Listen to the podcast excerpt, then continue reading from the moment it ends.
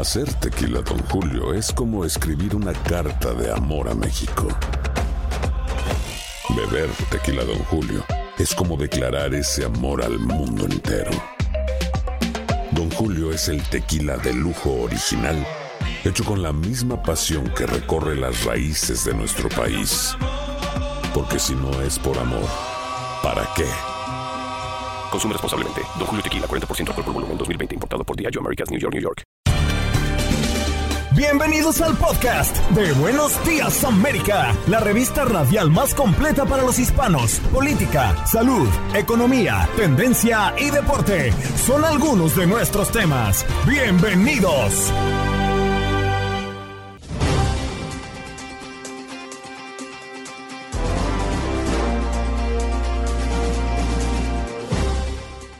Hola, soy Andreina Gandica y este es el podcast de Buenos Días América.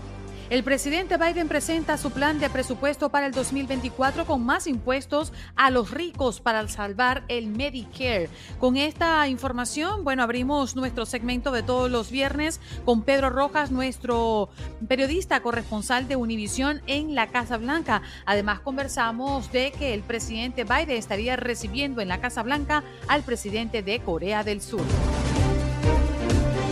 Además conversamos con Claudia Sánchez, creadora del modelo Numerología Conductual Introspectiva y con más de 20 años de experiencia ayudando a las personas a conocerse más a sí mismas a través de la numerología. Nos habla de qué dice la numerología gracias a nuestros nombres.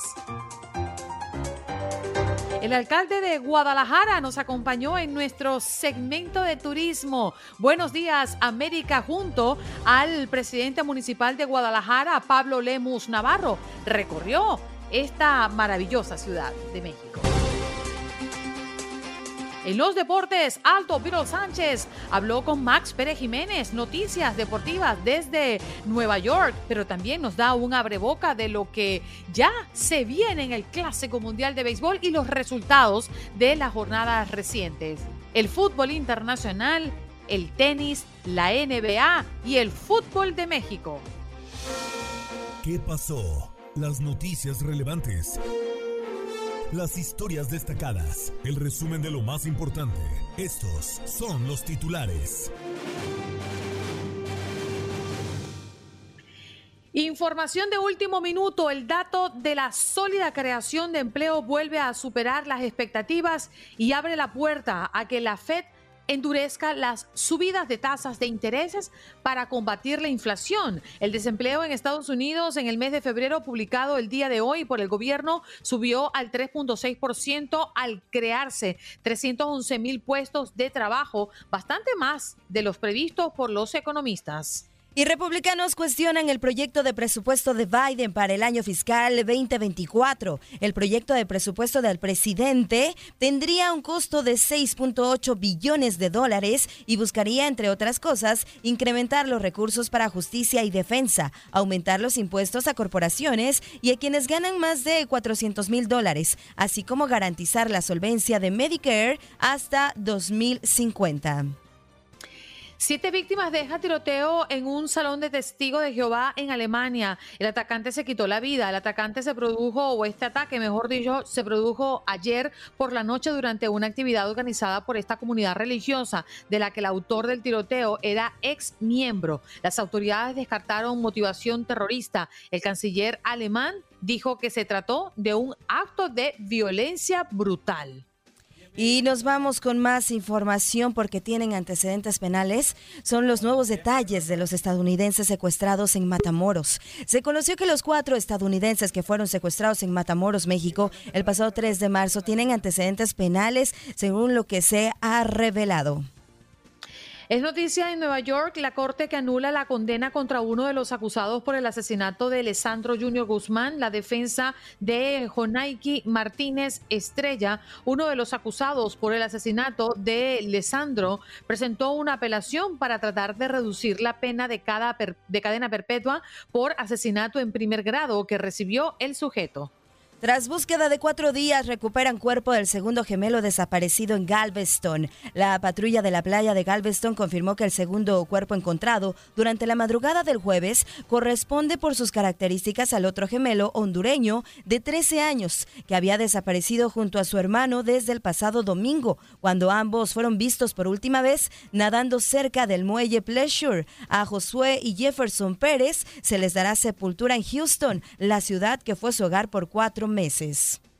Información que nos llega desde el sur de la Florida y tiene que ver con la policía de Miami-Dade que informó que cinco personas han sido arrestadas por el tiroteo en que resultó herido un detective de narcóticos cuando se disponía a realizar un arresto. Y en más información, el expresidente Donald Trump fue invitado a testificar la próxima semana sobre el caso del pago de 130 mil dólares a la actriz Stormy Daniels antes de las elecciones de 2016 para silenciar un encuentro sexual. El exmandatario denunció una casa de brujas en su contra con el fin de sacarlo de la carrera por la Casa Blanca. Y en información eh, deportiva y sorprendente, la tenista Ostapenko recibe una sanción por parte del Comité Olímpico de Letonia tras haber competido en torneos junto a atletas rusas y bielorrusas. La Casa Blanca siempre es noticia y Pedro Rojas, corresponsal de Univisión, está aquí para contártelo. Buenos días América, desde Washington, D.C. Buenos días, Pedro. Good morning, colega. ¿Cómo amanece este viernes? Gracias a Dios, muy bien. Un gran saludo para ustedes. Usted parece que durmió muy bien porque se ve espléndido. Así es, bastante rejuvenecido en este viernes. Muy bien, Pedro. Bueno, vamos a arrancar con lo que inclusive estamos tomando como tema del día en la mañana del día de hoy. Pues el presidente Biden presenta su plan de presupuesto para 2024 con más impuestos a los ricos para salvar Medicaid. Pero debemos decir que oficialmente no se ha mm, hecho su postulación de cara a esas elecciones. Absolutamente por ahora el presidente no ha relanzado, no ha lanzado su campaña de reelección, pero este paso que dio ayer en Filadelfia es fundamental. ¿Y por qué? Porque recordemos que el año 2024 será un año electoral. Con esta propuesta de presupuesto el presidente busca de alguna manera poner algo sobre la mesa y ahora esperar a que los republicanos respondan con una propuesta presupuestaria más o menos eh, un poco diferente de esta. ¿Y por qué? Porque los republicanos están abogando por menos gastos Mm, un, un, presupuesto mucho más, más recortado y quizás con menos impuestos como lo plantea Biden. ¿Cuáles serían los, los, los programas que podrían ser afectados, por ejemplo, el presupuesto de algunos departamentos que sean de menos envergadura? Pero lo cierto es que Biden es muy ambicioso en este presupuesto. Es un presupuesto multimillonario en el que eleva los, la capacidad, de recursos al Departamento de Defensa, al Departamento de Justicia, también plantea aumentar los salarios a los empleados públicos de un 5, casi un 5 a un 6%, sería el aumento más grande en varias décadas. También además asegura que va a dar dinero a, las familias que tengan hijos en sus devoluciones de impuestos, es decir, que va a elevar el beneficio para tener hijos cuando se hagan declaraciones de impuestos. Pero todo esto ocurre de nuevo bajo la, la cortina de un extraordinario aumento de impuestos a corporaciones de un 20 al 32 o 33%, sería un aumento de 13% a corporaciones y también un aumento de cerca del 30% de impuestos a personas que ganan más de 400 mil dólares. Así que este va a ser la piedra en el zapato para, lo, para Biden porque los republicanos, ya lo han dicho, no están de acuerdo con aumentos de impuestos, piensan que eso va a generar que se eleven el costo de productos y servicios para los estadounidenses y además que ellos buscan reducir los gastos para hacer que la casa tenga un poco más de orden y tenga un presupuesto mucho más balanceado. Así que definitivamente comienza la lucha presupuestaria aquí en Washington. Pedro, y definitivamente son eh, temas puntuales que aquejan cada vez más a, los mm, estadounidenses, ¿no? Justamente el alto costo de los medicamentos. Eh, también pretende Biden con esta propuesta aumentar las becas para la universidad y restaurar un crédito tributario que daría a cada familia 3.600 dólares por hijo al año, una medida muy popular, veo yo, ¿no?, entre los estadounidenses y que ahora se sitúa en 2.000 por hijo, recordemos el cambio gracias a la pandemia. Correcto, sí, sería más o menos ese el monto. Lo interesante de todo esto, Andreina, es que todo ocurre en medio de una no claridad por parte de los republicanos. Hay que decir, los republicanos hasta ahora no han presentado alguna propuesta ah, de eh, lo que sería su presupuesto o visión de presupuesto para el 2024 y tenemos solo tres meses. Es importante que lo, lo resalte para que el gobierno eleve el techo de la deuda estadounidense. De lo contrario, esta economía podría entrar en un caos, una recesión inmediata y estaríamos afectándonos todos en general, nuestro dinero valería mucho menos. Así que tenemos solo tres meses para una ventana de acuerdo entre la Casa Blanca y el Congreso. Y debemos decir que la aprobación de este proyecto presupuestario para el año fiscal 2024 suele ser visto como el inicio de las negociaciones del presidente con el Congreso, el único órgano con autoridad para aprobar el presupuesto. Pero hablemos un poquito de la aceptación y por qué el presidente Biden, Pedro, eh, aún no ha lanzado oficialmente su candidatura de cara a las elecciones presidenciales o a la reelección, mejor dicho, para el 2024. ¿Por qué se ha tardado tanto? ¿Es algo estratégico o están tanteando el terreno?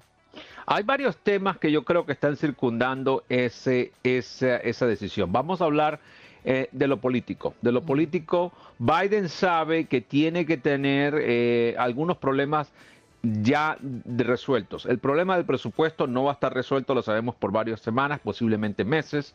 El problema de la frontera es una piedra en el zapato para él. Eh, el, el título 42 va a expirar en mayo. En ese momento vamos a escuchar nuevas medidas para restringir el ingreso ilegal por la frontera. De alguna manera vamos a ver cambios en la frontera. Biden busca elevar su popularidad porque ese es el tema más débil de Biden, la seguridad fronteriza en general.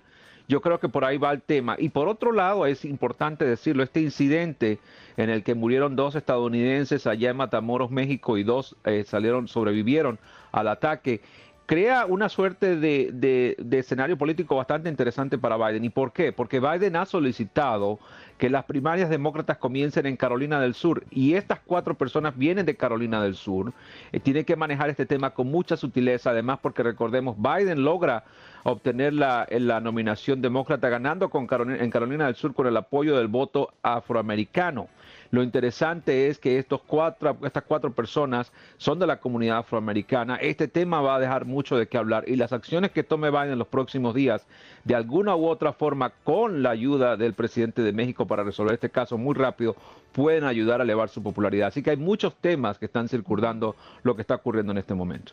Pedro, y te cambio radicalmente el tema, yéndonos un poquito a la agenda de la Casa Blanca y a la agenda del presidente Biden, porque ya se anunció que recibirá em, al presidente de Corea del Sur a fines de abril. Correcto, va a haber una cena, será la segunda cena oficial de Estado de esta presidencia. Recordemos, este, Estados Unidos y Corea y también Japón han venido afinando acuerdos. La semana pasada Corea hizo algo bastante sin precedentes, emitió un perdón, a, una disculpa política y diplomática a, los japoneses durante la guerra que hubo en Corea y se comprometió a pagar eh, beneficios a personas que hayan sido víctimas de esa guerra. Así que estos tres países han venido acercándose. Todo tiene que ver con el extraordinario número de misiles que Corea del Norte a diario está lanzando al mar de Japón, a los mares de, las, de esa zona y la posibilidad de que estos tres países tengan que juntarse, crear un bloque, un bloque militar para protegerse en caso de que haya un conflicto. Así que las cosas se han calentado mucho en esa región. Por otro lado, el presidente va a estar reuniéndose el próximo lunes, es importante decirlo, en San Diego, California, con el primer ministro de Inglaterra y también el primer ministro de Australia. También se anunció que va a ir a Irlanda en abril tentativamente y también a Canadá. En Canadá hay otro tema muy interesante que es el masivo número de migrantes que ahora están cruzando de Estados Unidos a Canadá y hay un problema, hay, un, hay una diferencia limítrofe entre los dos países por este tema. Así que Biden tiene una agenda bastante llena para las próximas semanas. Casi, casi igual que la tuya. Así es. Así es. Pedro, muchas gracias por estar con nosotros esta mañana. Un placer. Gracias a ustedes, feliz semana, feliz fin de semana. Seguro, te abrazo, compañero. Pedro Rojas, allí lo teníamos, nuestro corresponsal de Univisión en la Casa Blanca, tocando temas siempre muy importantes desde el seno de este país. Ya volvemos.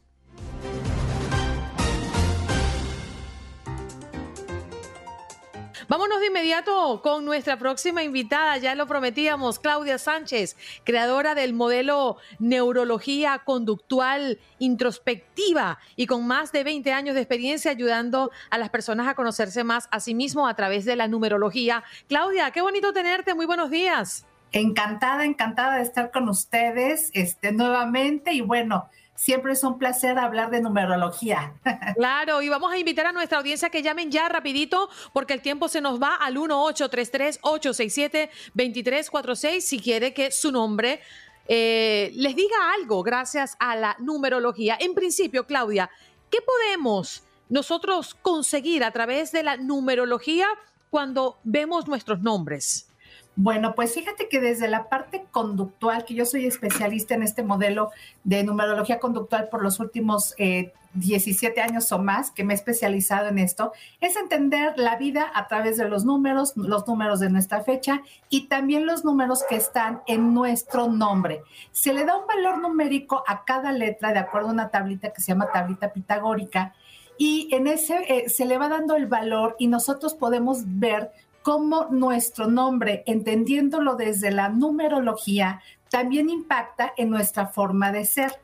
Entonces, no nada más es nuestra fecha. Y para interpretar la forma de ser de una persona, es igual de importante analizar la numerología de su fecha, pero también la numerología de su nombre. Se ha puesto más de moda hablar de la fecha, pero también es igual de importante entender cómo nos impacta en nuestra forma de ser, en la parte conductual, nuestro, la numerología de nuestro nombre. Por eso es importante entendernos y comprendernos también a partir del nombre.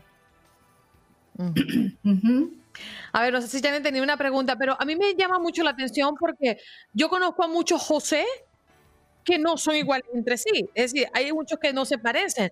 Pero entonces, en ese caso, ¿cómo es o, cuál podría ser la lectura cuando de repente vemos, gracias a la numerología, el resultado que le da el nombre José, por ejemplo? lo que pasa es que son muchos aspectos eh, eh, eh, de la numerología, del nombre, por ejemplo. La numerología nos va a impactar en nuestro nombre completo, dándole el valor numérico a nuestro nombre y nuestros apellidos. ¿ok? Y tenemos ahí una suma completa, un solo número, dándole ese valor a cada, a cada letra de cómo lo usamos legalmente, cómo está en, nuestros documentos oficiales. Y también tenemos una numerología del nombre de cómo nos dicen. Por ejemplo, a la, numerología no le es importante si es un nombre o es un apodo, ¿no? Por ejemplo, este, mi mamá se llamaba María de la Luz Mejía, ¿no? Bueno, todo el mundo le decía Lucha, ¿no? Era la señora Lucha y todo el mundo le decía Lucha. Entonces yo le tengo que sacar la numerología a Lucha y aparte a María de la Luz, bueno, con todos sus apellidos. Entonces, de esa manera, por eso puede ser que esté influenciando más, más que el nombre, como yo le digo, que es José, que el nombre completo con sus apellidos, ¿no? Y muchas veces esto cambia, por ejemplo, en Estados Unidos entiendo que usan más un, un solo apellido, un nombre y un apellido, ¿no? Aquí en México es usa, y en Latinoamérica creo que usamos todo el nombre y luego le agregamos el del marido, en fin, hay, como muchas opciones. Entonces, por eso puede ser, este, Angelina, que no, em, no nos da este, esa característica a todas las personas que hagas, todas las Claudias son iguales o todas las Claudias, eh, ¿no? Este, o todas las Marías son iguales por ese, ese matiz. Pero de alguna manera sí hay una pequeña base de ese número, aunque no sea la totalidad que seas, digas, así es esta persona igual que, por ejemplo, yo tengo una cuñada que se llama también Claudia, igual que yo, este, y a las dos nos gusta leer e investigar, ¿no? Entonces sí tenemos ciertas características que nos, que nos, que coincidimos. Bueno, vamos a reiterarle a la audiencia que pueden llamar al 1-833-867-2346 con su nombre y Claudia Sánchez va a decirles, gracias a la numerología, el significado que tienen sus nombres. Janet, ¿cómo comenzamos? Yo creo que podemos comenzar con Andreina. A ver, ¿qué, qué dice el nombre Andreina? Eh, Claudia, no sé si nos pudieras comentar. Claro que sí, Andreina dándole el valor numérico a cada letra y de hecho aquí tenemos una, una tablita por si alguien nos está viendo, es, es justamente la tablita que usamos, la tablita pitagórica el valor numérico a cada, a cada letra. Y bueno, Andreina da, numerología 4. Entonces el 4 es un número, eh, te hace ser una persona, Andreina, estructurada, organizada, lo que inicio lo termino, muy lógica y muy analítica. Tú todo lo llevas al análisis, al pensamiento y a veces un, un poquito terca. ¿Te llegas a ser así un poquito, Andreina? Sí, Y muy organizada. Tengo una línea muy delgada entre la perseverancia y, lo terca que puedo ser. Entonces, bueno, es parte de, pero sí muy trabajadora, no le tienes miedo al trabajo, al contrario. Y de hecho, Andreina, no sé si puede, te pasa que puedes soportar como muchas horas de trabajo, como que física y mentalmente, este, eh, eh, traes un trabajo muy pesado y como que lo aguantas. ¿Te pasa eso? Sí, sí. a veces me sorprendo de tantas horas, puedo trabajar y después digo, wow, qué cansada estoy. Y, lo, lo, hiciste muy bien. Entonces, esa es parte de la numerología de tu número 4. ¿Y qué cómo te va, eh, te va con los deportes? O bueno, no los deportes necesariamente, pero ¿te gusta hacer ejercicio? Me gusta, pero pareciera que le he, perdido el interés después de los años. Ok, entonces la sugerencia es regresar un poquitín ahí, ¿no? Ya a lo mejor la, la, dinámica de tu vida, tiempo, responsabilidades, etcétera, va cambiando, pero sí, esa parte del ejercicio le ayuda mucho a cualquier persona, obviamente, por, por obvias razones, pero también a tu cuatro le gusta mucho este, trabajar con el cuerpo. Bien, ahora vamos con Janet. Janet, aprovechemos. Se aprovechemos. J-A-N-E-T. Perfecto, Janet. Eh, en tu caso, Janet, eh, te da numerología 6 y la numerología, el número 6, eh, te lleva a ser una persona que buscas mucho entrar en em, como en una estructura de familia. Los valores familiares son muy importantes en tu vida, son vínculos muy importantes y a veces sin querer, Janet, puedes tener una actitud un poquito, como decimos mamá gallina, que extendemos las alas y protegemos y sobreprotegemos a la familia. A veces eh, este bonito seis, como yo les digo a los números, eh, te hace ser la mamá de la mamá de tus papás, de tus hermanos, de tus sobrinos, de tu vecinita, de tu compañerita de, la oficina, etcétera, y eh, te hace ser una persona que buscas mucho la paz interna. Para ti la paz interna y la paz externa son súper importantes porque de verdad necesitas esa armonía en tu vida. Y también a veces puede ser que la gente cuando llega a platicar contigo, Janet, eh, te dicen, ay, qué bueno que platiqué contigo porque como que me das mucha paz o mucha tranquilidad. Y busca ser un poquito mediadora, un poquito eh, diplomática y con grandes valores como persona. ¿Te identificas, Janet? Sí, totalmente. En todo lo que dijo eh, Claudia, la verdad, sí, sí, sí, me identifico bastante. Ok, y, y la sugerencia para tu bonito 6, así como el 4 de Andreina, porque cada, un, cada número tenemos un área a trabajar, ¿no? Un área a equilibrar, ¿no? Entonces, por ejemplo, en el caso de Andreina sería no trabajar tanto, ¿no? Este, también dar, darte tiempo para descansar, para vacacionar, etcétera. En el caso del número 6, Janet, al, sugerimos saber poner límites, ¿no? Límites a la familia, a la pareja, etcétera, porque de repente te gana el buen corazón, Janet, y entonces voy, eh, ayudo, apoyo y todo, y de repente, pues, toca nada más un poquito poner límites. ¿Cómo ves? Excelente, muchas gracias. Y, creo que, bueno, aquí tendremos que hacer la suma para saber cuál es nuestro número y poder eh, identificarlo.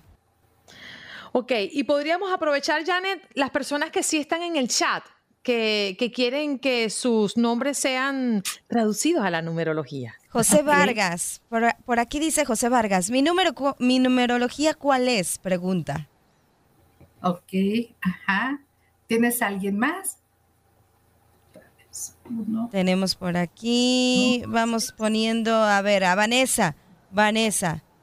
También que ah. Vanessa se escribe con doble S.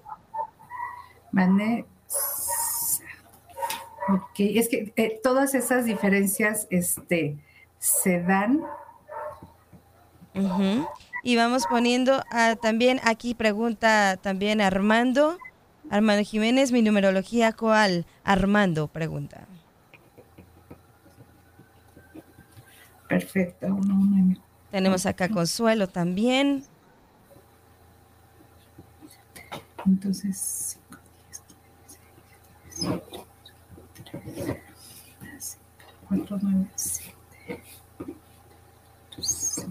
Consuelo me dijiste, ¿verdad? Sí. A ver si nos pueden ir ayudando para ir haciendo la suma. Voy a poner la tablita nuevamente para que ustedes vayan sacando su número. Por si coincide alguno, bueno, ya saben que este número también les aplica a ustedes.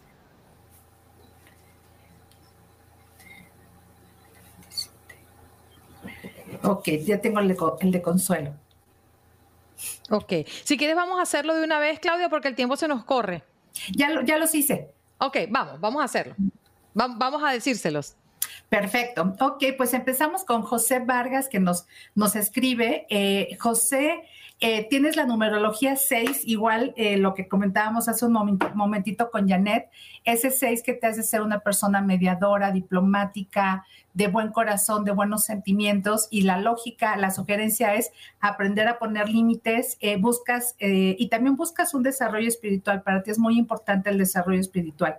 Entonces, vincularte con la familia, padrísimo, es un gran valor en, tu vida, pero nada más aprender a poner límites.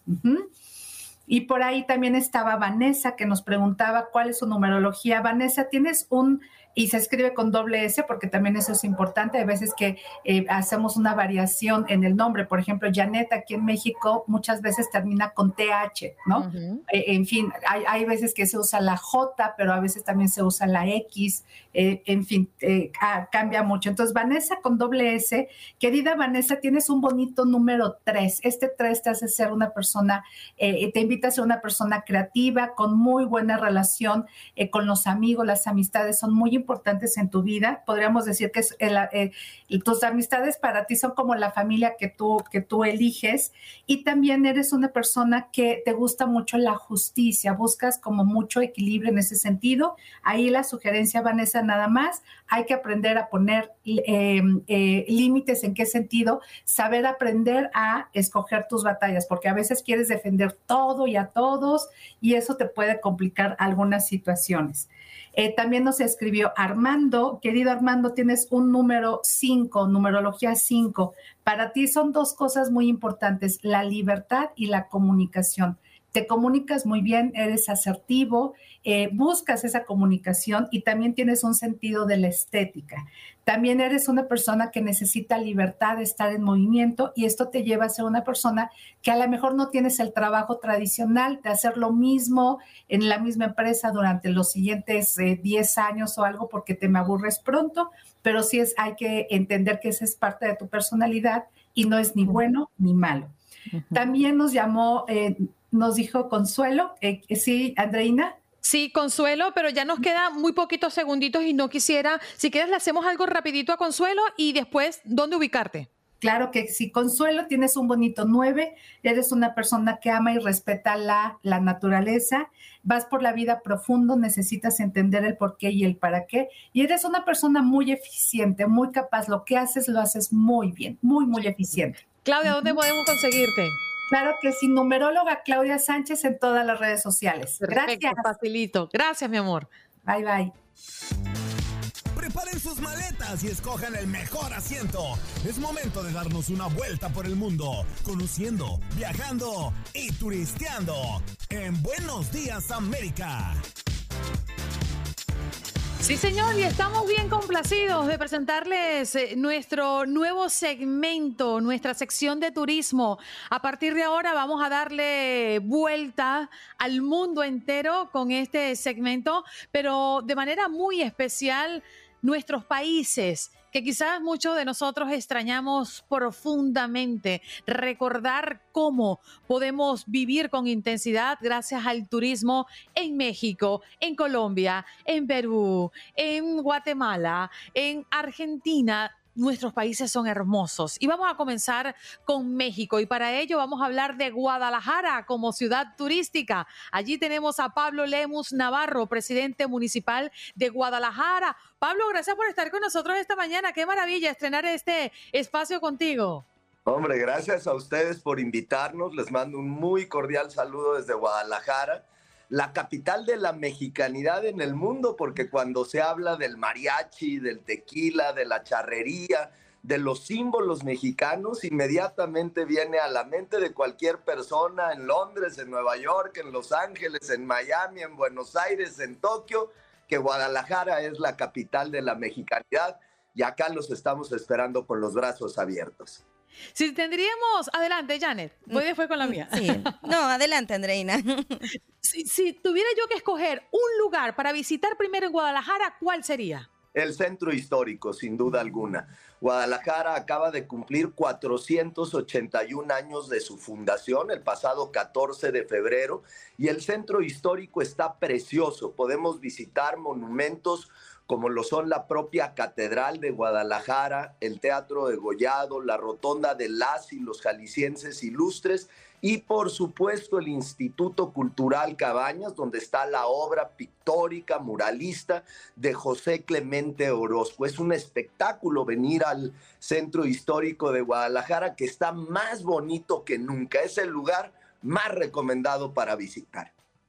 Alcalde, buenos días. Yo por ahí he escuchado que usted está bien pilas arreglando todo lo que es eh, pues e, el centro histórico, todo lo que es Guadalajara. ¿Qué está haciendo para pues hacer más atractivo esta ya hermosa, de por sí hermosa ciudad que es la Perla Tapatía, que ya nos dijo la capital de la mexicanidad con el tequila, con la torta ahogada, con un tejuino delicioso que podemos disfrutar eh, pues allí en la Perla Tapatía, en la ciudad de las rosas? Es una gran pregunta. Mira, nuestra ciudad eh, tuvo una intervención en materia de infraestructura muy importante. Por el centro histórico de Guadalajara se construyó una línea del metro o del tren ligero. Esta obra de la línea 3 ocasionó muchos problemas a la ciudad, pues durante ocho años el centro histórico estuvo en remodelación. Sin embargo, hoy luce una belleza impresionante, pues lo que era la avenida más caótica de Guadalajara que se llamaba Avenida 16 de Septiembre, que estaba llena de tráfico, de contaminación, de ruido, con muchos peligros, sobre todo para el peatón, ahora se ha convertido en una avenida semipeatonalizada que te permite caminar o ir en bicicleta y gozar de todos los monumentos históricos de Guadalajara. Y como ustedes bien lo refieren, también estamos apostando mucho a nuestra gastronomía tradicional. Tenemos un día de la torta ahogada en el cual el año pasado regalamos más de 60 mil tortas en el centro histórico de este tradicional platillo. Ahora tendremos en junio próximo el Día del Tejuino. Estamos trayendo muchos espectáculos, por ejemplo, en Navidad se reunieron más de cuatro millones y medio de personas que visitaron los atractivos navideños durante un mes en el centro histórico y con motivo, en febrero pasado del aniversario de la fundación, hicimos el festival de luces más grande de Latinoamérica en el centro histórico. Tenemos los sistemas de videomapping que pasan a diario en la fachada de la Catedral de Guadalajara y también en el Santuario de la Virgen de Guadalupe. Y adicionalmente, por supuesto, pues tenemos también el tradicional mariachi y el ballet folclórico que se presenta a diario por las tardes en Guadalajara. Es decir, le estamos apostando a la recuperación del centro histórico basado, basado siempre en nuestras tradiciones y en nuestra cultura. Alcalde, muy buenos días, es un placer eh, saludarlo y bueno, yo quiero preguntarle algo que, que me compete dentro de mi expertise. Guadalajara eh, fue denominado como próxima sede de la Copa del Mundo FIFA 2026. Yo sé que el siguiente año hay elecciones, pero me gustaría preguntarle y que nos dé a lo mejor un pequeño spoiler. ¿Qué le espera para Guadalajara para recibir a turistas básicamente de todo el mundo, como ya lo sabemos, como sede de la FIFA para la próxima Copa del Mundo? Eh, ay, es algo muy bonito porque les comparto que anteriormente a ser alcalde de Guadalajara, fui alcalde durante seis años en el municipio de Zapopan. Y em, al principio de la primera administración recibí la llamada de Jorge Vergara, que en paz descanse, que era un gran amigo mío, para proponerme que pudiéramos enviar el cuadernillo de cargos a la FIFA para que Guadalajara fuera considerada para celebrar su tercera Copa del Mundo. Hay que recordar que ya fuimos sede en el año 70, en 86 y lo seremos nuevamente en el próximo Mundial. Lo creíamos como un sueño inalcanzable y finalmente se logró. Habrá tres sedes en México, por supuesto, además de los Estados Unidos y de Canadá, pero en México habrá tres sedes que son la ciudad de Guadalajara, la ciudad de Monterrey y la ciudad de México. Y bueno, pues como siempre vamos a recibir a todos los aficionados, a todos los turistas con los brazos abiertos, porque ustedes recordarán, por ejemplo, en el Mundial del 70, Guadalajara fue quien recibió a Brasil, al campeón del mundo y en aquel entonces pues a la estrella mundial como lo fue Pelé. Nuevamente estaremos recibiendo a los equipos y a los aficionados en la ciudad más chula que tiene México, que es Guadalajara. Para armar la fiesta en Plaza del Sol. Bueno, en Plaza del Sol y en toda la ciudad y en el centro histórico. Y, en cada rincón. Con la torta orgada y la cervecita, y así los vamos a estar esperando, gozando de nuestra música, el mariachi. Ella que es Guadalajara, ya les estamos esperando y estoy seguro que ya se les antojó estar acá. Sí, claro, y qué bonito es México a plenitud, tanta cultura, y una de las cosas que más resalto de México y admiro de los mexicanos es la defensa de su cultura y mantenerla siempre viva. Creo que pocos países de la región la sostienen y la aman tanto como los mexicanos a lo suyo. Y quiero culminar, eh, alcalde, porque yo como turista hay tres cosas que persigo cuando yo visito un lugar o un país eh, en específico. Caminarla, comerla y descubrirla. ¿A qué me refiero con descubrirla? Esas joyas ocultas que quizás no son tan promocionadas, pero que son lugares bellos cuando llegas a ellos. ¿Cuál podría ser esa, esa joya de la corona? Eh, una de las publicaciones internacionales que hablan sobre casos de ciudades hace aproximadamente cinco meses determinó que Guadalajara tiene el barrio más cool de todo el mundo. Lo escucharon bien. El barrio más cool de todo el mundo. Nosotros le llamamos Chapu, que es la zona de Chapultepec. Es un barrio precioso, un barrio tradicional que enmarca las colonias americana y moderna, donde tenemos desde bares, restaurantes, atractivos culturales, música en la calle, fiesta, gran comida. Y la verdad es un lugar, como dicen ustedes, muy chévere para visitar. De verdad les recomiendo que cuando vengan a Guadalajara, podemos mezclar nuestra parte tradicional que tenemos con el centro histórico con la parte moderna, con la parte también de diversión para los jóvenes, de convivencia y de una forma muy segura y muy divertida en el barrio de Chapultepec. De verdad se lo recomiendo muchísimo. No, pues sí, sí se antoja de verdad Guadalajara. ¿Y, y qué recomendación? A ver, alcalde, ¿qué recomendación para que no se nos suban los tequilas? Bueno, una tortita ahogada siempre tiene que ser acompañada del tequila y de la cervecita.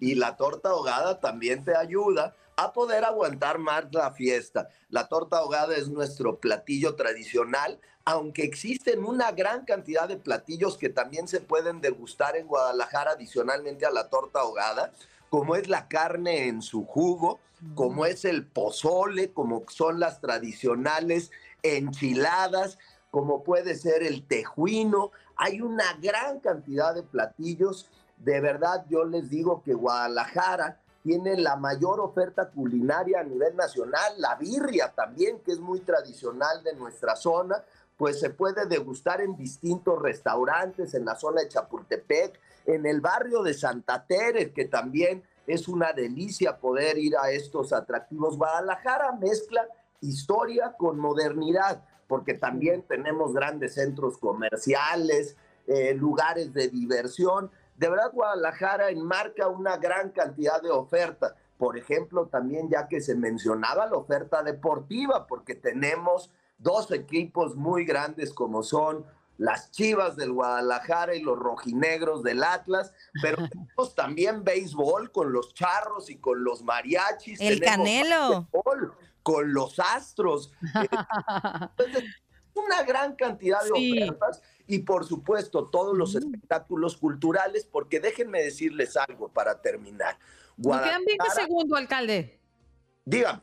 Me quedan 20 segundos, lo voy a despedir acá para despedirlo como se merece, pero Guadalajara, capital mundial del libro, determinada por la UNESCO. Además, además, ahí está. Muchísimas gracias por estar con nosotros, Pablo Lemus Navarro, presidente municipal de Guadalajara, el alcalde, nos vino a visitar en la mañana del día de hoy para hablar de Guadalajara. Qué bonito. Pausa y regresamos en esta sección de turismo, su nueva sección en Buenos Días América.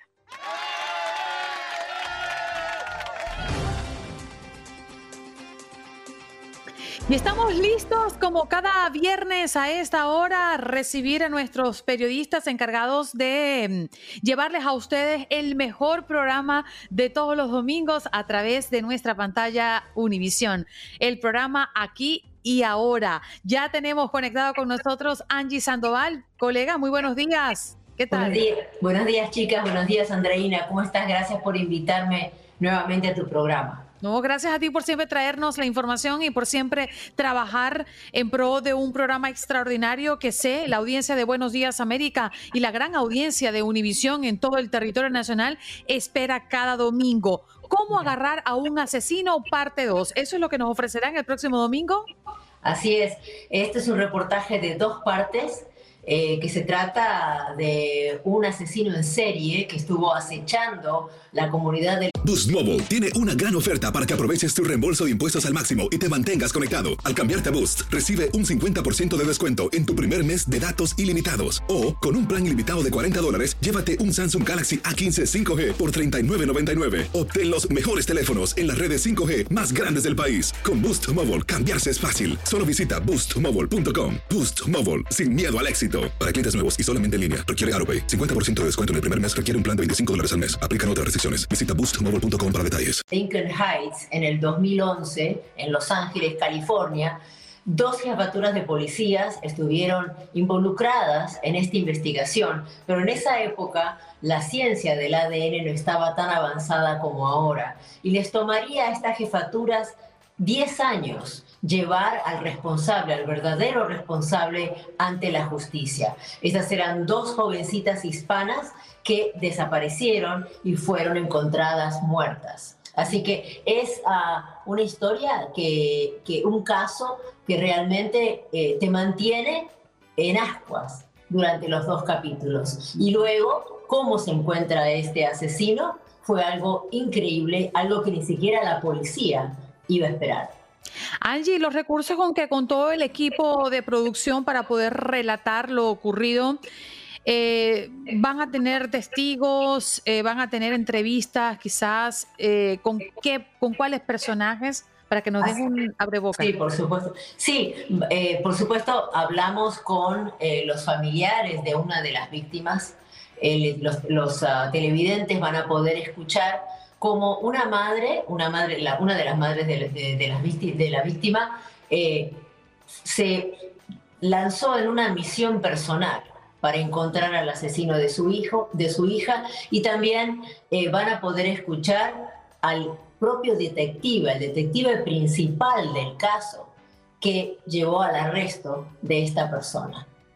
Wow, debe ser bien interesante, aunque muy fuerte emocionalmente escuchar pues de los labios de la madre cómo es que emprendió, ¿no? Esta, este camino a la justicia por la muerte de su hija. Así es, una fortaleza impresionante de esta señora que se quedó con eh, sus nietas, las hijas de, la, las hijas de la hija, ¿no? Sus nietecitas. Eh, la vida le cambió completamente, eh, una fortaleza increíble y también la tenacidad del detective. El detective les prometió a estas dos familias que iba a dar, que iba a arrestar al responsable de la muerte de sus hijas para que no lo vuelva a cometer no se olvidó y lo hizo y lo logró. Extraordinario por la justicia, ¿no? Eh, de este hecho tan terrible. Angie, reiteranos la hora y todas las coordenadas para poder verlo. Así es, los esperamos como todos los domingos en Aquí Ahora por Univisión a las 7 hora del este, 6 centro, tengan cuidado porque cambia la hora, así que los esperamos como, como todos los domingos con estas historias, con esta historia y también otras de muchísimo interés. Gracias Angie, que tengas estupendo fin de semana. Gracias igualmente, un abrazo fuerte para todos ustedes y también tu radio audiencia. Seguro, gracias. Allí escuchaban a Angie Sandoval, periodista que nos viene a hablar de, esta, de este programa aquí y ahora del próximo domingo, cómo agarrar a un asesino en dos partes, será entregado. Estás escuchando el podcast de Buenos Días América, la revista radial más completa para los hispanos. Escúchanos en las diferentes plataformas: Euforia, Spotify, TuneIn y iHeartRadio. Tu DN Radio. Vivimos tu pasión. Adrenalina, pasión y orgullo. Todo por ser campeones. En Buenos Días América. Contacto Deportivo.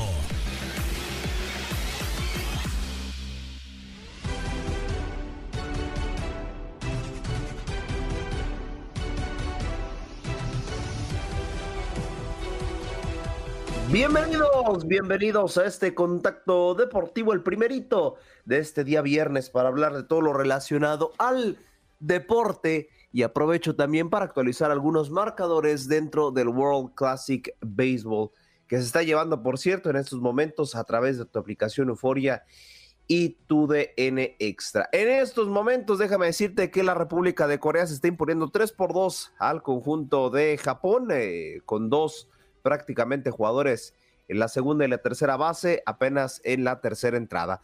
Otro partido que apenas está arrancando es el conjunto de Italia enfrentándose a China Taipei apenas en la primera entrada y para pues eh, completar las eh, rondas del día de hoy, China frente a Australia y Panamá frente a Italia para completar el calendario del día viernes. Así que bueno, mucho a la expectativa de lo que será los partidos del World Classic Baseball, que por cierto lo vives a través de la señal de tu DN Radio. Así que bueno, pero como es costumbre todos los viernes, tenemos a nuestro máster, nuestro queridísimo máster en el deporte desde la Gran Manzana y con eso saludamos con muchísimo gusto a nuestro queridísimo amigo y compañero Max Pérez Jiménez. Max, ¿qué tal? ¿Cómo estás? Feliz viernes. Aldo, ¿qué tal? Un abrazo cordialísimo. Feliz viernes para ti, para Jorgito, para todo el equipo, Andreina, Janet. Eh, por aquí estamos en la ciudad de Nueva York. Hablemos un poquito de eh, lo que está pasando en los deportes en la ciudad de Nueva York. Pues eh, comencemos con los Mex de Nueva York, que eh, lamentablemente pues perdieron al lanzador José Quintana, el colombiano que firmó contrato de dos años por 26 millones de dólares con los Mets de Nueva York, se convierte en la primera baja significativa para los New York Mets en la pretemporada. Quintana, que sufrió la fractura de su quinta costilla en el costado izquierdo, pues eh, comenzando apenas los entrenamientos, expresó que lo que más sentía Aldo era no vestir la camisa de su patria, de Colombia, ya que era el principal lanzador de la selección de Colombia y no podrá estar ahí lanzando como él quería. Así que lamentablemente, pues lo sentimos mucho por, por Quintana y también por los Mex de Nueva York que tendrán que buscar alternativa eh, a quién, cómo van a reemplazar por lo menos los primeros meses de la temporada a José Quintana. Ahí hay muchos, muchos, muchas alternativas para el equipo de los Mex de Nueva York. Está Megill, que lanzó muy bien para los Mex de Nueva York. Eh, también, pues, eh, Peterson y otros candidatos para sustituir al colombiano José Quintana. Mike se está poniendo en forma y el pasado miércoles eh, lanzó solamente tres entradas, Aldo, y ponchó los nueve bateadores. Parece que se está poniendo en forma. ¿Qué tú crees? Ojalá, bueno, no, bueno, si se pone en forma, pues qué mejor eh, para nosotros, ¿no? Pero bueno, lo, lo de a ver, lo de Quintana creo que es un eh, tema eh, delicado, ¿no? Por lo que representa, y, y, sí bien creo que a Colombia le pesó, pero bueno, creo que Colombia lo puede, lo puede cubrir perfectamente, pero quien termina perdiendo más son los Mets, ¿no? Porque bueno, es primero experimentar con nuevas promesas que también le das oportunidad a jugadores jóvenes, pero eh, pues está eso, ¿no? De que pues prácticamente los primeros meses puede ser un, un proyecto que, que no te resulte, pero bueno, ojalá, ojalá sea el caso que no Sí, esperamos que Quintana pues se recupere y pueda regresar por lo menos el, lo, lo primero, lo, después del primer mes de la temporada con los Mets de Nueva York. Así lo esperamos, con mucho gusto. Igualmente la situación que tienen los Yankees de Nueva York con... Eh, con el lanzador dominicano Montaz, que tú sabes que se lesionó y, y va a estar fuera por lo menos el primer o primer mes y medio de la temporada, una situación muy parecida para el equipo de los Yankees, dos elementos de importancia para estos equipos de Nueva York. Pero eh, algo bueno está pasando en el equipo de los Yankees, es eh, el tercer mejor prospecto de los Yankees de Nueva York, el venezolano Oswaldo Peraza, que aspira a convertirse en el shortstop titular de los Yankees de Nueva York, sabe sabe que debe de competir por la posición, eh, porque ahí está el veterano Isaiah Kiner Falefa, pero yo creo que le beneficia el que los Yankees de Nueva York ahora mismo están apostando por sangre joven y esto pues eh, no hay duda que le beneficia a Peraza, le deseamos lo mejor y vamos a ver cómo eh, siguen fortaleciéndose los Yankees de Nueva York. ¿Sabe que está caliente por aquí algo? El tema ¿Qué pasó? ¿Qué pasó? el, el tema de los agentes libres de la NFL Tú sabes que los Jets de Nueva York han estado en conversaciones con el veterano Aaron Rodgers de, de los de los eh, Packers. Y ya después de 19 temporadas parece que el equipo de los Packers quiere apostar por sangres nuevas. Y entonces Rodgers que le queda uno o dos años o quizás tres yo diría bien estirados eh, pues está conversando con los Jets de Nueva York. Parece que los Jets se, se hartaron de la mala crianza de, de Wilson. ¿Qué tú crees? Sí, sí, creo que por ahí puede ir el asunto. Y, y es que, ¿sabes que Creo que también tiene un poco más de relación a que los Green Bay Packers están buscando eh, pues sangre nueva. De hecho, lo han expresado y, y, si mal no estoy, si no me fallan mis fuentes, ya viajaron a la California tanto los directivos de los Jets como Aaron Rodgers pues para ver, ¿no? Si se puede concretar el, el, double trade, como dicen. Sí, ojalá sea, ojalá lleguen a un acuerdo porque sería interesante para los Jets de Nueva York que han venido arrastrando ese flagelo de, de quarterback de nombre, de quarterback de, de calidad desde hace años y años inventando han venido. Por otra parte, el equipo de los New York Giants ha expresado públicamente que tienen entre 47 y 48 millones a gastar y esto se iría solamente en un solo jugador de los dos, de las dos superestrellas que supuestamente están en el mercado, que son Barkley y Daniel Jones. Yo, yo particularmente creo que eh, los New York Giants se podrían quedar con Barkley y apostar por un eh, joven o quizás eh, irse al mercado libre. Recuerda que por ahí también está Lamar Jackson, eh, que está buscando también equipo y lo ha expresado públicamente. Así que vamos a ver cómo, cómo se surten finalmente los New York Giants eh, para armar un buen equipo el año que viene. Eh, los Knicks de Nueva York, que llevaban nueve victorias al hilo, eh, el pasado comienzo de semana pues perdieron del equipo número 14 de Charlotte, como que se descuidaron y anoche pues perdieron otra vez de los eh, Sacramento Kings 122 por 117. Eh, vamos a ver si consiguen el, el, el camino de la victoria otra vez. El equipo de los Brooklyn Nets perdió anoche 118 a 113 y es que el equipo de los Knicks de Brooklyn traía tres victorias al hilo, pero se enfrentó con el mejor equipo de la NBA, el Milwaukee Bucks, y perdieron anoche 118 por 113. En el mundo de la MLS, jovencita la temporada, y los equipos de Nueva York aún se mantienen buscando sus primeras victorias. El equipo de New York City pues busca mañana a las siete y treinta de la noche eh, su primera victoria de la joven temporada cuando reciban al Inter de Miami, el equipo de Andreina. Vamos a ver si nos apuntamos la primera victoria del año con, con Miami. Prepárate, Max, porque vamos a dar doble matanza. Vamos a dar matanza en el Yankee Stadium y República Dominicana va a ser bueno, sometido por Venezuela en Miami. O sea que prepárate para una noche trágica. por uno. ¿Por qué no apostamos un, un mondonguito por ahí tú y yo? Seguro, vamos. A ese, partido de mañana, ¿eh? Seguro. Sí, vamos a apostar a algo porque, oye, qué interesante ese partido de mañana entre República Dominicana y Venezuela. Está totalmente soldado. Me imagino, Andreina, que tú vas a estar ahí, ¿eh? Claro, esta misma tarde me doy cita en el estadio y mañana estaremos transmitiendo para toda nuestra audiencia ese triunfo de Venezuela. Me encantó lo que hizo eh, Martín, Martín Pérez, mi primo, ¿eh? Interpretando el himno de Venezuela en un juego de exhibición. Y qué bien lo hizo, felicidades.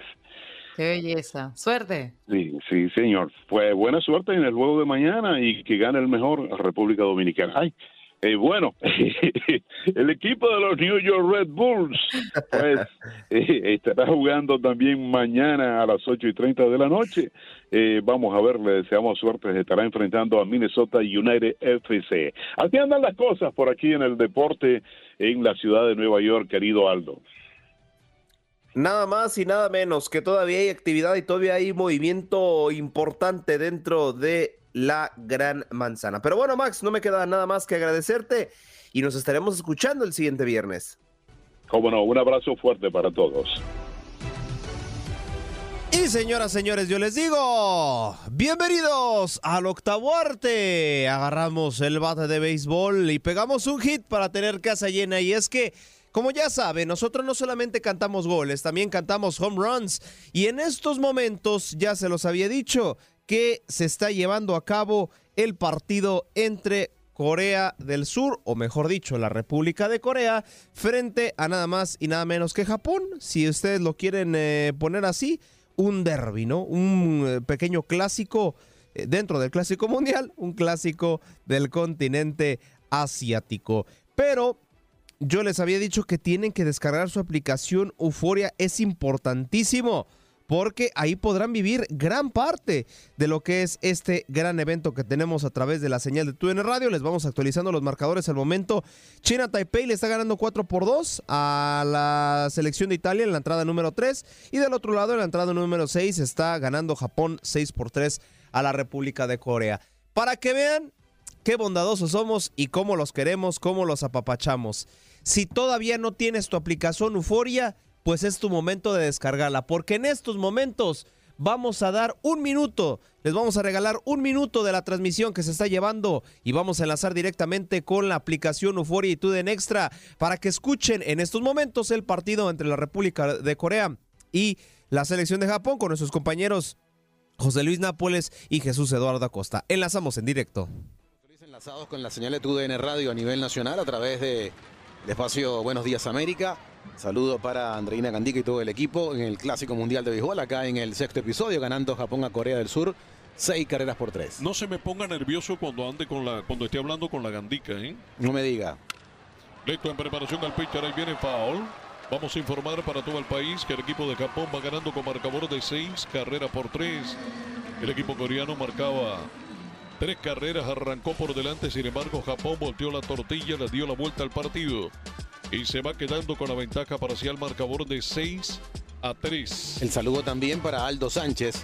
Gracias por el, pase a los eh, colegas de Buenos Días América hoy en esta transmisión del Clásico Mundial de Béisbol Japón-Corea del Sur. El lanzamiento le tira, levanta un fly, corrido por el jardín izquierdo, va por allá, va corriendo dos pasos por delante y llegó a la bola. Gracias a nuestro colega de Buenos Días América, Bienvenidos al contacto, continúa en progreso el partido, estamos en el sexto inning. Corea, recordamos, José Luis hizo tres carreras en el tercero, pero en esa misma entrada, en el tercer episodio, respondió Japón con un rally de cuatro y dos más en el quinto para estar al frente ahora 6 a 3 el equipo de Japón en este segundo juego para ambas novenas en el Clásico Mundial de Béisbol. La entrada Coronado, te estamos abriendo el sexto inning con Wood Park. Esta noche de 2-0. Batió para 336 en la temporada doméstica. Le tiró al primer strike.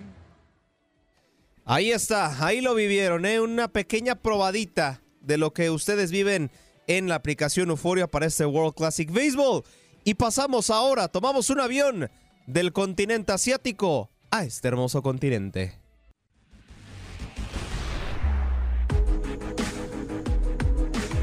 Así es, ahora estamos en el viejo continente porque ayer hubo actividad de la UEFA Europa League a través también de la señal de TUN Radio. ¿eh? Tenemos, es que de verdad tenemos absolutamente todo. Ah, caray.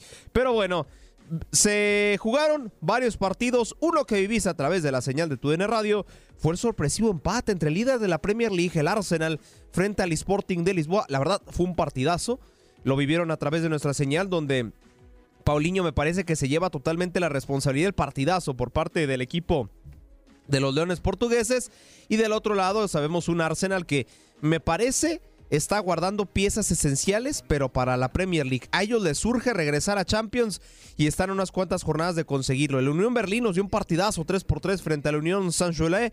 Y ya en más eh, resultados, el Bayer Leverkusen 2 por 0 al uh, Varos. Y la Roma, la Roma dice, pues sabes que ya conquisté la Conference League, ahora quiero conquistar la Europa League. Le termina por ganar 2 por 0 allá en el país de la bota, la Real Sociedad. Shakhtar empata 1 por 1 frente al Feyenoord de Santiago Jiménez. Y del otro lado, en otra actividad de mexicanos, el Real Betis de Andrés Guardado lo vapulean 4 por 1 en el eh, trato de los sueños.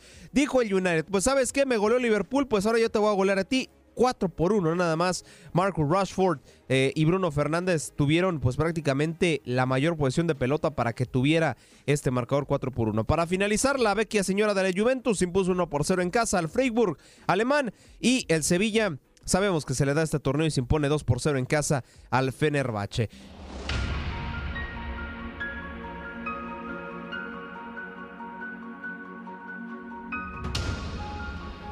Ahí está, seguimos hablando de Champions, pero de la CONCACAF Champions League, porque ayer finalizaron los duelos ya de ida prácticamente todos de los octavos de final, les reitero, de la CONCACAF Champions League. ¿Cuáles fueron los dos partidos? Los dos los viviste a través de la señal de TUDN Radio. Primero vámonos con el que se jugó primero. Motagua frente a Pachuca. Ayer de hecho jugaron los dos campeones de la MLS y de la Liga MX. Un partido que honestamente y desde mi perspectiva el Pachuca jugó a mantener su puerta en cero. Creo que tenían toda la intención de liquidarlo en la Bella Irosa. Sacan un resultado me parece entre comillas bueno. Sabiendo que los favoritos evidente en esta llave son eh, tanto los clubes de MLS como los clubes de Liga MX, donde se les tendría que exigir, ¿no? Por lo menos la Triple G en esta CONCACAF Champions League. Sin embargo, no se ha dado así. De hecho, el único club mexicano que ganó en esta instancia de octavos de final en la ida fue el Club León. Y del otro lado, pues hablando de la Major League Soccer, solamente ganó el Vancouver Whitecaps, que no va como representante de la Major League Soccer, ¿eh? Vancouver Whitecaps va como ganador de la Canadian Championship. Y del otro lado, el LAFC, que ya más adelante lo comentaremos, es otro de los que ganaron por parte de sus ligas. De hecho, en las casas de apuestas, los Black and Gold son los favoritos a llevarse este torneo. Pero alguien que habló en conferencia de prensa fue el estratega del Club Pachuca, que comenta que le hizo falta al equipo, ¿no? Pero que a pesar de que la llave pues eh, siga abierta, confían que en casa podrán remontar el marcador. Así que, ¿qué les parece si vamos con las palabras del técnico uruguayo Guillermo Almada? La verdad que la llave está abierta, no hicimos un buen partido, sobre todo con la pelota. Este, nos faltó claridad y precisión en, los últimos 30 metros. Eh, y bueno, si bien mantuvimos el cero, corrimos poco riesgo en nuestro arco. Este, Montagua dividía mucho el balón y a veces nos dificultaba esa tarea de defender. Pero vuelvo a insistir, este, me voy con sensaciones ambiguas por lo que hicimos, porque no tuvimos un, buen partido en la ofensiva, sobre todo por la imprecisión que tuvimos en los últimos 30 metros, nos faltó claridad, más allá que tuvimos alguna situación. Ahí las palabras del técnico uruguayo Guillermo Almada referente a su desempeño del equipo.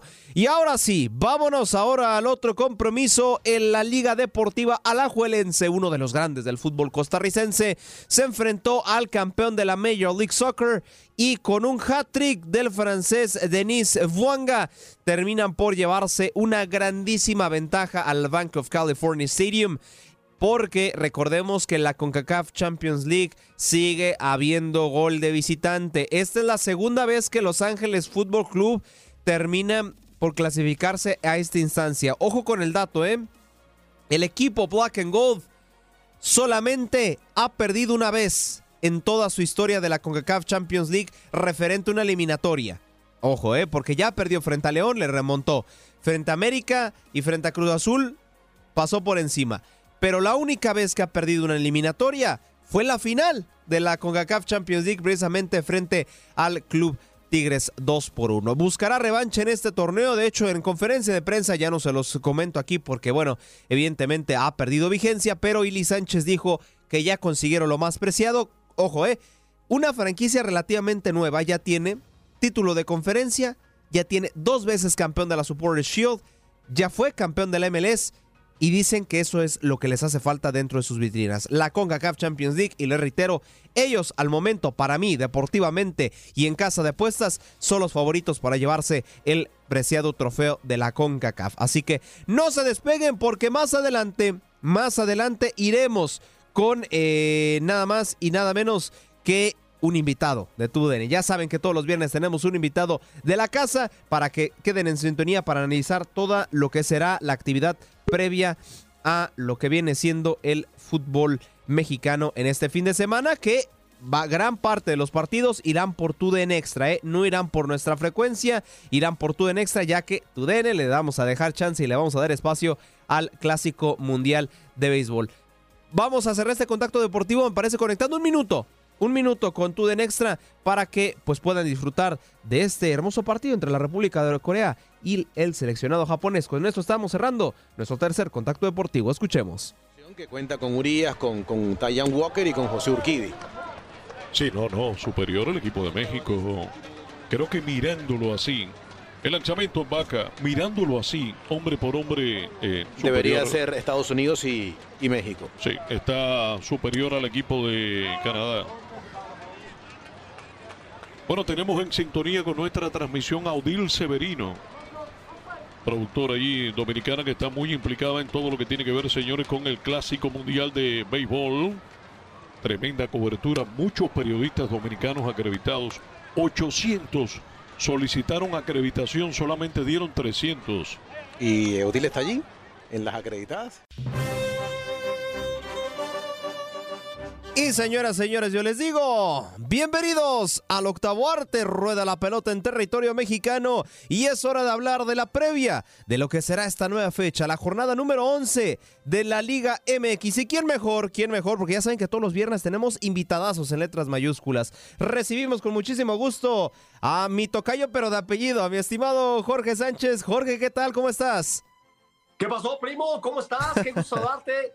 Un abrazo cariñosísimo a toda la gente del estudio, a toda la gente que nos sintoniza.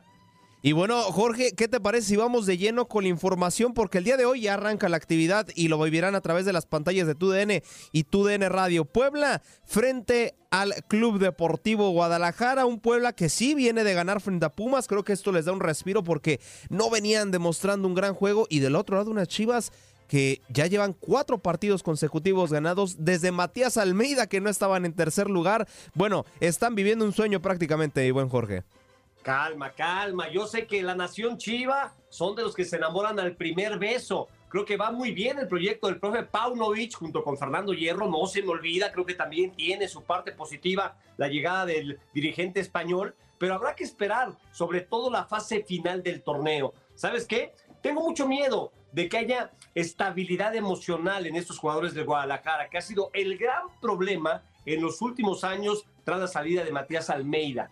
Yo creo que si Paunovic puede controlar a su grupo, sobre todo fuera del terreno de juego, en el vestidor y las actividades extracancha, las Chivas pueden pelear.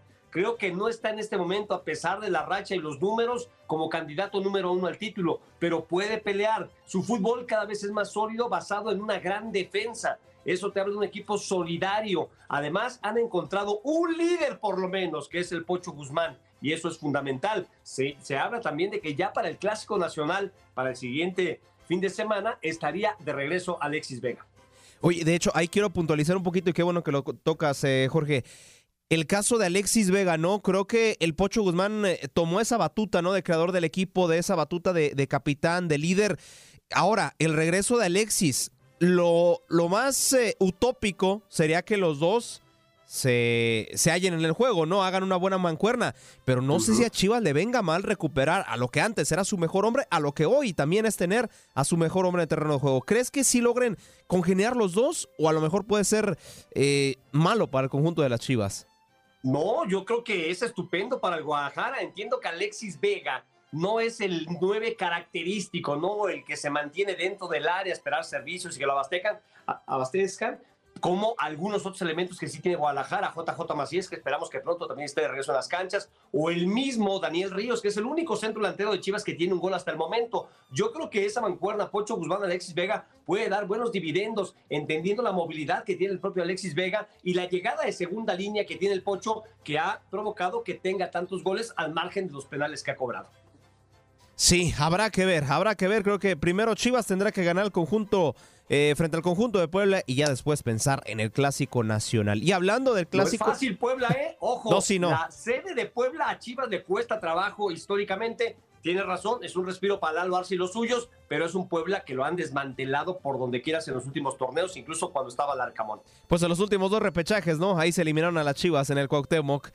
Por ejemplo. exacto. Así que bueno, en más cartelera en el sábado futbolero que vivirán tanto en las pantallas de TUDN y en TUDN Radio los vivirán a través de TUDN Extra debido a que nosotros también somos la casa del béisbol y este sabadito habrá béisbol, así que por tu aplicación Euforia podrás vivir los partidos. Si no, tienen las pantallas de TUDN, ningún problema. Atlas eh, frente a León y Cruz Azul frente a Pumas. En el partido que quiero hacer especial énfasis es en el Tigres América que también algunos por manera mediática lo apodan el nuevo clásico del fútbol, este clásico naciente, porque la verdad nos han sorprendido con grandes encuentros. Jorge, para ti, ¿quién es favorito? Si los Tigres que vienen de empatar en la CONCACAF y un América que, ay, ay, ay, viene de perder 3 por 0 frente a Pachuca.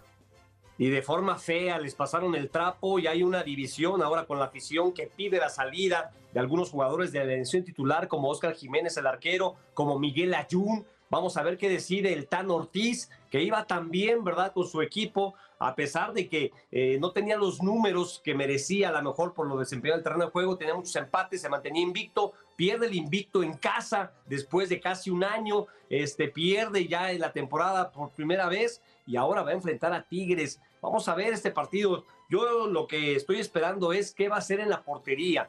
Yo, si fuera el técnico, mantendría a Oscar Jiménez para darle la confianza al hombre por el que aposté al arranque del torneo. Entiendo que Malagón llegó como refuerzo y que se ha comido 10 jornadas la banca esperando la oportunidad y se la merece, por supuesto, seguramente porque en el día a día trabaja de buena forma. Pero si mandas a la banca a Oscar, a Oscar Jiménez, creo que lo va a liquidar en lo que le vendrá a este chavo para lo que viene en el torneo y sobre todo su estadía en el América. Yo marcaría como favorito a Tigres, a pesar de lo que ocurrió en la CONCACAF a media semana, en un partido, pues donde Tigres bien que mal, y en un partido cerrado, muy ríspido, tuvo sus oportunidades, pero el trébol de cuatro hojas estuvo del lado visitante porque hubo balones que pegaron el poste y salieron. Habrá que ver, porque bueno, estos partidazos, Puebla frente a Chivas y Tigres frente a América, los vivirás a través de tu DN y tu DN Radio. Bueno, Jorge, no me queda nada más que agradecerte y antes de despedirte, por favor, dinos ¿Cómo este fin de semana te vamos a ver y o escuchar?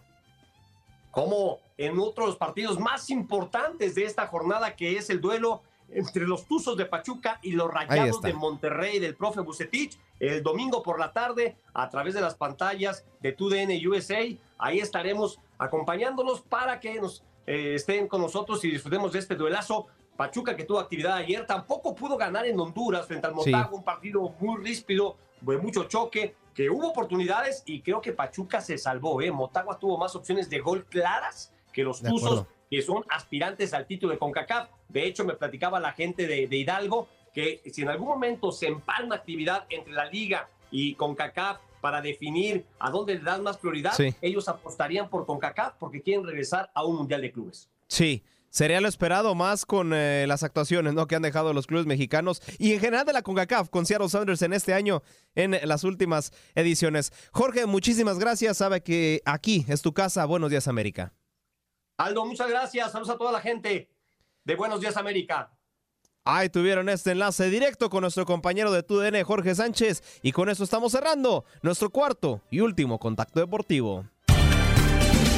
Gracias por acompañarnos en nuestro podcast. Buenos días América. Y recuerda que también puedes seguirnos en nuestras redes sociales. Buenos días AM en Facebook y en Instagram. Arroba Buenos días América. AM.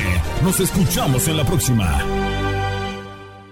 Boost Mobile tiene una gran oferta para que aproveches tu reembolso de impuestos al máximo y te mantengas conectado. Al cambiarte a Boost, recibe un 50% de descuento en tu primer mes de datos ilimitados. O, con un plan ilimitado de 40 dólares, llévate un Samsung Galaxy A15 5G por $39.99. Obtén los mejores teléfonos en las redes 5G más grandes del país. Con Boost Mobile, cambiarse es fácil. Solo visita boostmobile.com. Boost Mobile, sin miedo al éxito. Para clientes nuevos y solamente en línea, requiere AroPay. 50% de descuento en el primer mes requiere un plan de 25 dólares al mes. Aplican otras restricciones. Visita boostmobile.com para detalles.